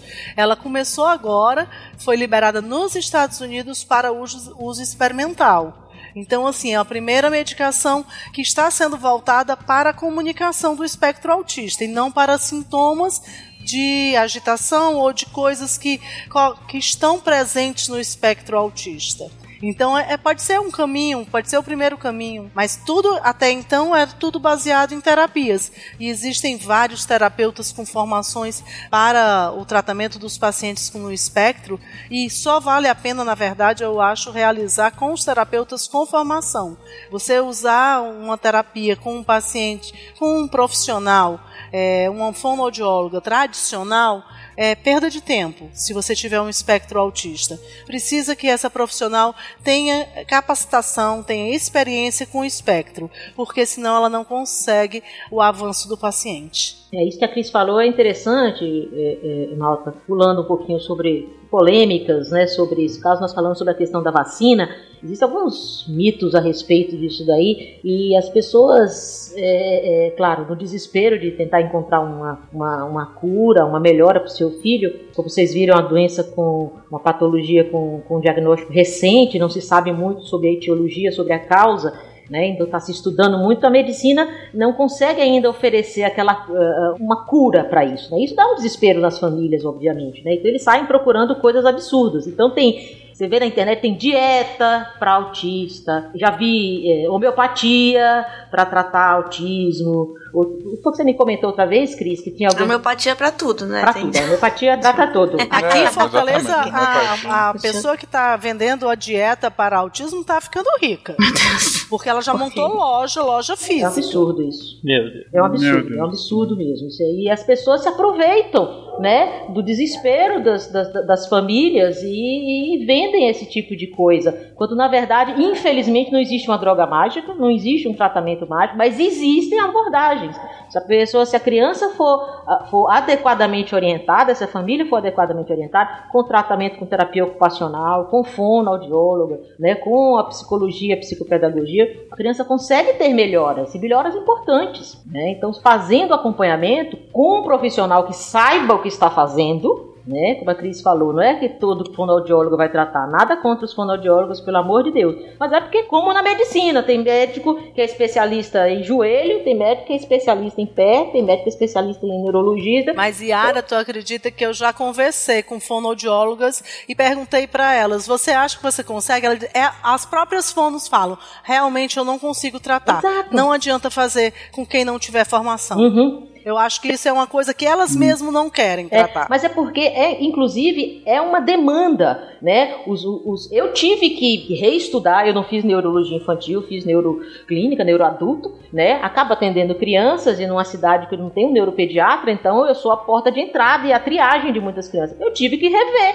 De repente começou a chegar um monte de criança no consultório com autismo, eu disse, para tudo, tem que sentar, botar o, estudar e ver. E foi difícil para mim. E muitas vezes, nossa, quantas vezes eu, eu não sei dizer, mãe, procura aqui um neuropediatra, vai lá para me dar um diagnóstico de certeza, encaminha para o neuropsicólogo e terapia ocupacional e tudo, e você vê a falta de profissionais treinados para isso, entendeu? Porque não é a, a demanda de, de, de profissionais é, para tratar o espectro autista, para acompanhar, vem aumentando muito porque a doença aumentou e as pessoas e os profissionais não estão treinados, não estão preparados para isso. E eu acho que essa é uma dificuldade em, em várias áreas, que inclusive é na psicologia também. Sim, Dani. Isso não, é isso você vê em vários. E até mesmo na psicologia a gente tem uma dificuldade talvez um pouco maior, porque o principal instrumento de trabalho da gente é a fala, e, a, e é a interação social, e é essa comunicação. Então, como é que a gente vai é, interagir com um paciente que não interage? Então, precisa, é mais do que necessário, é, uma formação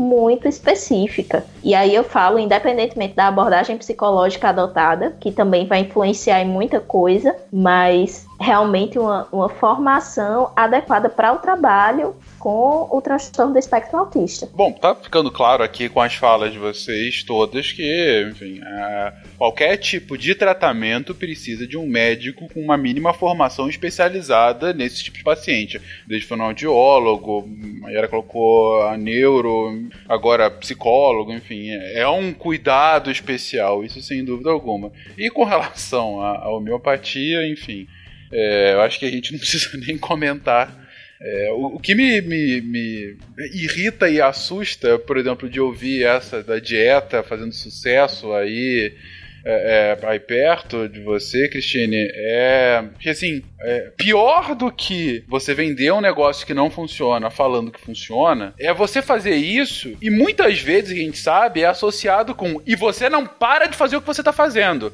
Para de ir em outro médico, para de fazer o tratamento que você estava fazendo, para de ir no psicólogo. Aqui, come isso, toma essas bolinhas de açúcar e pronto, você é curado. Porque assim, é, é uma coisa duplamente criminosa, né? É, É. não só enganar, como deixar de fazer com o que tem clinicamente mais chances de algum tipo de sucesso, controle, melhora, por conta desse tipo de enganação, enfim, baseado em nada, baseado no desespero dos pais que não sabem muito bem como lidar com a situação. Isso, Malto, né? que você falou, tende a piorar. Já que há não muito pouco tempo o SUS colocou um monte de terapia não comprovada Cara, cientificamente dentro do balaio. Então, se a gente está aqui orientando o nosso ouvinte, falando procure gente especializada, procure gente especializada, ele vira, olha pra rede do RUS e tem aquele monte de groselha. Apiterapia imposição de mãos. Mas aí pode ter gente dessas áreas que vai dizer que é especialista em, em, em autismo, porque infelizmente isso acontece. E um problema que, que, eu, que eu acho bem claro nessa situação toda é que, principalmente no caso dos transtornos de, que envolvem o desenvolvimento infantil, a intervenção precoce é fundamental. Então, no caso do autismo, quanto antes for, for iniciada a intervenção multiprofissional, maiores as chances que essa criança, quando se tornar um adulto, tenha, tenha consequências na sua vida prática um pouco menos danosas, que maiores são as chances de, de que essa criança seja um, um adulto autônomo, né? seja uma pessoa que, que tem uma certa independência e que os sintomas do, do transtorno não vão conseguir ter tanto efeito assim na vida dela. Então, se você vende uma, uma dieta, um tratamento, sei lá das quantas, sem comprovação nenhuma, você tem uma série de famílias que não tem recurso financeiro mesmo para estar tá investindo no tratamento multiprofissional, porque a gente sabe que o valor ainda, ainda é um empecilho e, e o SUS nem sempre consegue dar conta dessa demanda enorme. E aí você opta por, por um profissional só, por um dito profissional, na verdade, e você tá, tá complicando ainda mais, porque talvez essa, essa mesma criança que comece fazendo esse, esse acompanhamento com esse tipo de técnica, se tivesse começado com acompanhamento muito profissional, ela teria chance de desenvolver muitas outras habilidades. É, foi o que a Dani, é, o que a Dani pontuou bem. O, a intervenção precoce nesses pacientes é muito importante. Por exemplo, às vezes é, eu recebo no consultório, como torrino, né, algum diagnóstico, alguns diagnósticos diferenciais para perda auditiva. Geralmente esses pacientes com espectro autista, eles tendem para a parte mais branda, que é aquela coisa que a mãe não sabe se a criança não escuta direito, se não presta atenção nela direito, então termina mandando para a gente. E por que também às vezes é importante diagnosticar essa, essa dificuldade para ouvir? Às vezes esse paciente pode ter mais uma comorbidade junto. Então ele pode ter, por exemplo, transtorno de espectro autista, tem uma alergia importante, com essa alergia ele desenvolveu uma otite que leva a uma perda de audição temporária. Você imagina para uma criança que já tem dificuldade na comunicação perder a audição temporariamente numa fase muito importante da, do desenvolvimento da fala dela. Então, por isso é importante a gente sempre pensar nessa parte auditiva também. Fuja ou tenha pelo menos um pé atrás naquele que quer dopar o seu filho logo de cara. Tanto para autismo quanto para, sei lá, até para outros transtornos, até crianças que são simplesmente agitadas. É, eu vejo muito é, péssimos profissionais, eu, eu, eu, classifico, que na dúvida dopa a criança, deixa ela num estado é, quase, quase vegetativo, funcional, ao invés de realmente tratar de ir atrás, de, de fazer, como foi falado, ter múltiplos profissionais cuidando dessa criança, é, fuja do outro ponto também. Bom ponto que você traz isso, eu gosto. A gente tem visto isso menos no autismo, mais com hiperativos, né? Hiperativos que você tem visto muito a, a epidemia de crianças hiperativas, né? Isso, é com tudo. Na dúvida dopa. Exatamente. Na dúvida dopa, vai ficar tranquila. Não é assim, gente. O seu filho tem o mesmo desejo de ser amado que todos nós temos. Paige. Então por que ele não pode tentar? Não sei se foi a Yara, você que falou aqui no começo que o autismo, né, em, em casos mais leves principalmente, ele chega a ser um jeito de ser, né? A pessoa pensa diferente, então ela tem que aprender a interpretar o mundo, interagir com o mundo da, do jeito dela. E, tipo, porque to, eles, até que eles chamam, né? Neuroatípico, não é uma deficiência necessariamente. É só que é diferente da maioria das outras pessoas, então não consegue fazer uma interação é, com sucesso. É, inclusive, essas pessoas, algumas dessas pessoas que foram tratadas com, com estimulação eletromagnética, elas falaram que ah, elas conseguiram sentir que estavam né, é, conseguindo ver coisas, né, ver sentimentos tal que nunca tinham sentido antes, mas que isso foi muito, foi assim, sobrecarregou elas, elas não, não gostariam de ficar assim, porque elas, as adultas, né, elas já estavam acostumadas com o seu jeito de ser. É uma mudança abrupta do ser dela, né, Sim. de como ela se reconhecia antes, né. Gente, aí tenha você, querido ouvinte, empatia a essas pessoas que de repente, a partir de um tratamento, quase que de um dia pra noite você muda a forma como você se encara, né? Não deve ser uma das experiências mais fáceis, né? Deve ter algum certo que de traumático nisso, sem dúvida alguma. E você traz isso, Nanaka, a gente sabe que Uh, tem pessoas, inclusive famosas, né? Que ou foram diagnosticadas ou apresentam traços, né? De alguma gradação de autismo, né? O, o, o que eu conhecia, enfim, antes da gravação desse cast, que tinha alguma coisa que a gente vê, inclusive, da, da, da diferenciação para outros jogadores, é o Messi, né? Que tem realmente. Ele apresenta é, ele, como é que eu vou colocar? Ele age de forma bem diferente de outros jogadores e, e foi diagnosticado, né? Como um grau Ele leve tem de autismo. Asperger, não? sim. Asperger. Tanto sim. que a ida dele, né, pro Barcelona foi. A negociação com a família foi o tratamento do Asperger, né? Sim, sim, exatamente. Ah, mas tantos outros que, enfim, estão aí, que já estiveram aí, que têm, de certa forma, algumas dessas características que a gente relatou aqui, não? Alguns, né, antes de existir o diagnóstico nem de autismo, nem de, de Asperger, os síndromes mais leves, mas que as pessoas hoje avaliam né, o comportamento registrado e falam, não, é, se encaixa no espectro, são, é, por exemplo, Van Gogh, o Einstein. Então, tipo, você vê pessoas que eram diferentes, né? Tinham um jeito diferente de ver as coisas. E muitas vezes autocentrados, né? Tinham o seu mundinho lá. Isaac Newton também, Tesla. E pessoas mais atuais, né? Tem Steven Spielberg, Tim Burton, Woody Allen, o Bill Gates e até o Keanu Reeves. Keanu Reeves, o Neil é meio autista. É, você já viu aquelas, legal. tem vários memes de Keanu Reeves na rua, Muito? olhando, olhando pro Exato. nada, né? É, é, exatamente, exatamente. É. Só não mexa com o cachorro dele. É verdade. É, Falando do, do Bill Gates, uma coisa interessante também é que o índice de empregos ah, entre as pessoas com autismo, né, o índice de empregos em informática e coisas assim, né, é, de lógica e mecânica é, é maior, é maior do que em pessoas neurotípicas. Porque eles se sentem mais confortáveis com essa coisa né, de análise, padrões. E também do não ter que interagir, É né? muito, muito. Eu não tenho que falar com pessoas, só com máquinas, por favor.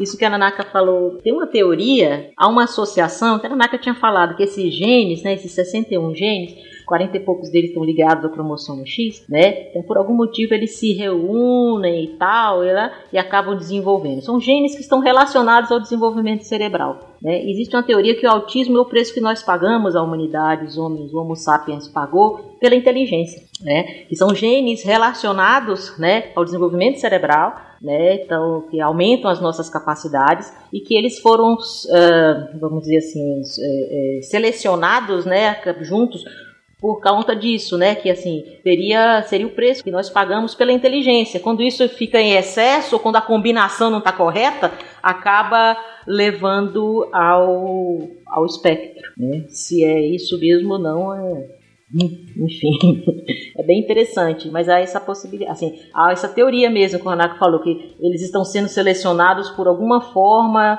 não se sabe bem, está ligado ao X, como a Nanaka falou, e, e talvez seja É, há isso. uma certa vantagem. Exato. Eles é, separadamente têm uma vantagem, mas ah, o risco é que se causar de ca- calhar de cair muito juntos, vai ter o espectro. Mas o preço é menor. O preço, né, ou, ou, na verdade, o ganho de ter esses genes no pool de genes é maior do que algumas pessoas com o autista. À medida que nós fomos nos desenvolvendo como Homo sapiens, aí crescendo, e que as nossas habilidades com lógica e padrões acabaram se exacerbando no mundo atual, internet, enfim, matemática, como a gente está falando, talvez isso tenha selecionado mais esses genes, né, e eles foram sendo privilegiados aí ao longo da cadeia, e acabou que esse pool de genes se perpetuou, e quando a combinação é excessiva, ou quando a combinação dá errado, vem o espectro. Talvez seja isso, né? Um dos mitos, né, sobre, sobre o autismo, ele surgiu durante os anos 50, e aí se procurava, né, a, a natureza do autismo, a etiologia, e acreditava-se que uma das causas do autismo eram os pais que, que não eram emocionalmente responsivos aos seus filhos. E aí, Leo Kenner chamou essa teoria né, de teoria da mãe geladeira. Então, relacionaria a, o autismo com a falta de, de carinho maternal, de calor maternal. E aí isso rendeu tanta, tanta discussão e tanto debate que no início dos anos 60, é, algumas evidências sugeriam né, que é, o autismo seria mesmo é, um transtorno de desenvolvimento infantil que está presente desde a infância e que não está diretamente relacionado com essa interação dos cuidadores, né? Então, a teoria se mostrou infundada e caiu. O Leo Kenner ele tentou é, a retratação, né, disse que foi mal compreendido e tentou se retratar no livro em defesa das mães, mas mesmo assim ele ficou descreditado dentro do, dentro do, do seu círculo científico da época. Uhum, perfeito. O único ponto que eu acho que aí da mãe de geladeira, eu acho que é bom desmistificar porque muitas mães se sentem culpadas. Elas chegam ao consultório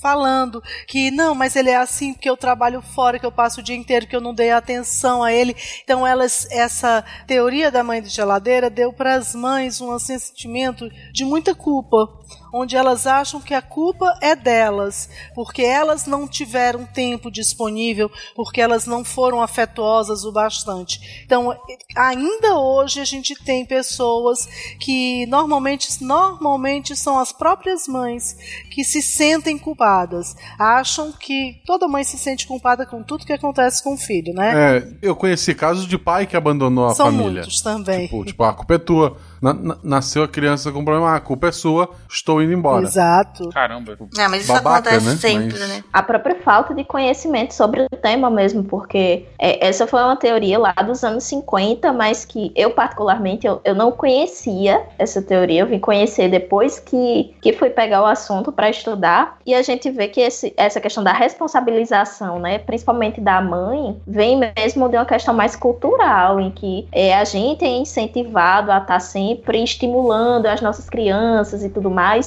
e culturalmente falando, é considerado que uma criança que tem algum tipo de atraso no desenvolvimento foi porque ela não foi estimulada. Quando a gente sabe que nem sempre isso corresponde. A estimulação, no, no caso do, do transtorno do espectro autista, é importante sim, mas a estimulação feita da maneira, digamos assim, adequada, né, da maneira adaptada às necessidades da criança e deixar bem claro e frisar bastante que não necessariamente a falta dessa estimulação seja a causa do autismo, não é a causa. E deixando claro também que você comentou uma, uma teoria dos anos 50 que ainda assim está em voga. Dani, a gente tem teoria de mais de dois mil anos como terraplanismo que voltou aqui agora. Isso não é bem uma, uma Bem exclusividade nesse caso. Os humanos não podem ser perfeitos porque nós não somos máquinas. A única coisa que se pode dizer da prática é que ela leva a ficar melhor. Gente, então, pra, pra gente já ir finalizando o episódio, a gente é ouvido por gente de todas as idades e tal, e a gente tem muitos pais. Ah, pais recentes, pais já há algum tempo, futuros pais, enfim. Que podem ou não conviver com crianças, filhos, sobrinhos, conhecidos, enteados, sei lá, que tenham algum grau ah, de autismo. Para essas pessoas que querem lidar com essa situação da forma correta, da forma em que, que é corroborada pelo progresso científico dos últimos séculos, qual seria a recomendação que vocês dariam para eles? Enfim, a gente tem aqui uma educadora, uma neurologista, a gente tem um otorrino, uma psicóloga e uma entusiasta que também foi autodiagnosticada, se autodiagnosticou é, com essa doença. E, enfim, eu e Guaxa sempre aqui tentando promover essa discussão. Quais seriam as recomendações que vocês dariam, então, para esses pais, para essas pessoas que querem saber um pouco mais como lidar com esse tipo de situação? Olha, tem a, a- as AMAs, né, que são as Uhum. associações de amigos do autista. Geralmente tem um em cada estado da federação. E tem a Associação Brasileira de Autismo, que basicamente é uma, uma junção de todas as AMAs para ter uma representação nacional. Então, talvez no caso de dúvida realmente se, se é autismo ou não, ou que tipo de profissional procurar, seja interessante entrar em contato né, com, com a AMA do Estado, porque eles podem realmente fazer indicação de profissionais, às vezes são profissionais que têm até parceria, então você consegue valores de consulta mais, mais acessíveis e até mesmo um direcionamento para os próprios cuidadores, porque muitas vezes é, a gente cuida do paciente e o cuidador não cuida de si. Então tem também esse cuidado com, com as pessoas que, que são Bom ponto. que fazem esse acompanhamento. Excelente, excelente, verdade. Tem que se cuidar para conseguir cuidar do outro, né? É isso é importante, sem dúvida alguma, Dani. Eu acho que principalmente é não justificar as deficiências do filho. Na dúvida, procure uma avaliação. Quer dizer, a criança não está falando como deveria, não justificar, porque alguém na minha família falou com 4 anos, com 5 anos. Na dúvida, procure, porque o diagnóstico precoce será a, um, a melhor coisa para a criança. Então, se por acaso ele não tem, ótimo você vai ter a, certeza que ele não tem. Mas se você está na dúvida, procure a avaliação de forma precoce. Fazer diagnóstico de TEA com 10 anos é assim uma coisa na atualidade bizarra, porque é muito tempo perdido. Então, o diagnóstico a gente pretende fazer o diagnóstico até os três anos. Para começar as terapias Caramba. aos três anos. No máximo. É a nossa perspectiva. É que quanto mais tempo passa, mais a, se a pessoa não está sendo, né, é, não tem uma, uma instrução de como lidar com aquela pessoa, a criança vai se retraindo mais, ela vai, ela nunca vai aprender a lidar com as coisas, né? ela cada vez vai se distanciar mais do, do, do comportamento desejado, né? Do comportamento e vai ficar cada vez mais dependente do cuidador também, né? Exato. E assim, sempre assim, que elas falaram, se você tem alguma, se tem alguma qualquer diferença, né, qualquer atipicidade, procura um diagnóstico, pode ser para qualquer coisa. E aí a, o terapeuta, ou enfim, o profissional vai te dizer exatamente como lidar. Porque tem muitas coisas, por exemplo, no espectro autista, tem muitas coisas que as outras pessoas podem fazer para aliviar as dificuldades, né, do autista. Mas isso o terapeuta vai saber indicar muito melhor. Mas só para dar alguns exemplos, tipo, é, não criar mudanças de planos, sempre deixar tudo muito bem definido, o que a gente vai fazer, como vai ser, não ter uma rotina sempre não deixar coisas no ar, assim, indiretas, ou não, ou não se, por exemplo, não se preocupar tanto com a interpretação do que o autista disse, por exemplo, quando for um transtorno mais leve, né? Às vezes a pessoa diz uma coisa e, e você interpreta errado, né? Então, ser mais compreensível com a pessoa, acho que serve para muitos tipos de transtorno, né? Uhum. Entender que aquela pessoa pode não ter as mesmas interpretações que você, sobre, mesmo sobre coisas óbvias, assim. Uhum. E, e, perceba, né, como essa criança vai reagir, progredir, principalmente em relação a som, a linguagem e a comunicação. O mais importante de tudo é tentar a gente focar no diagnóstico precoce. Se você, pai, mãe, achar, desconfiar por qualquer motivo que seja que é, o seu filho possa ter alguma característica que, que você acha estranho, é, procurar um profissional para poder ver um diagnóstico. É, como as meninas falaram, a AMA, a Associação dos Amigos do Autista, a própria a PAI tem profissionais treinados né, que podem ajudar e fazer um diagnóstico. Então, todas as capitais, todas as unidades de federação têm. Então é, é importante fazer isso. Como a Cristine falou, se não for, ótimo, né? Mas se for, já começar a identificação precoce. E uma, acho que uma outra coisa que a gente já deixou claro no cast, eu queria reforçar, é, procurem os profissionais, é, acreditem que a ciência está estudando, que a ciência tem alternativas, pode não ter a cura ainda, mas existe, existem formas de você melhorar muito a qualidade de vida dessas crianças e dos cuidadores e dos pais. Né? Essas crianças podem sim conviver em sociedade com acompanhamento adequado, não precisa de dietas especiais, não precisa de homeopatias e bolinhas de açúcar. Não existe, é, é, é, é infelizmente, não existe uma, uma, uma, pílula mágica. Né? É preciso trabalho, tudo a gente consegue com trabalho. Tem que ter profissional, médico, psicólogo, fono, TO, acompanhamento adequado. E seu filho, sua filha, enfim, eles vão melhorar. Eu deixo só um ponto aqui, gente. Falo menos do autismo, é um assunto que eu desconhecia e a partir desse cast conheço um pouco mais. Acho ótimas explicações aqui dadas. Vou só pegar um primeiro ponto. Uh, foi uma das primeiras perguntas que eu fiz no início do cast com relação à empatia, né? A gente viu que é um dos pontos principais que definem uh, o autista, né? A, a falta de empatia, a falta de possibilidade da empatia. E aí Aí eu peço ao nosso nobre ouvinte que, dado que você biologicamente é capaz disso, por favor, a exerça. É o único pedido que eu faço aos demais. Guaxa, quer comentar alguma coisa? Eu acho maravilhoso um cast como esse que mostra um transtorno, né, uma dificuldade é, que elucida para as pessoas e tal, desmistifica. Acho que a gente devia fazer sobre vários outros transtornos. Um que eu acho muito importante, além do autista, é o baterista. Tipo, o que leva a pessoa a pegar um instrumento que tem que carregar numa Kombi que ninguém gosta quando tu ensaia. Tipo, que tipo de, de, de falha tem essa pessoa por escolher essa porcaria?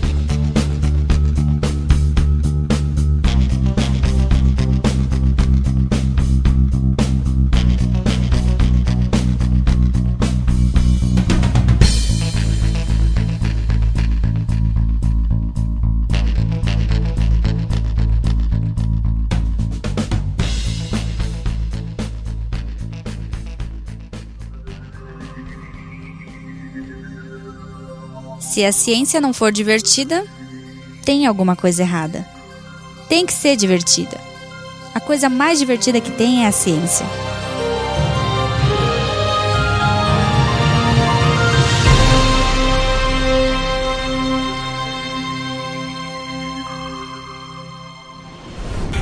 Este programa foi editado por Tapcast. Edições e Produções de Podcast.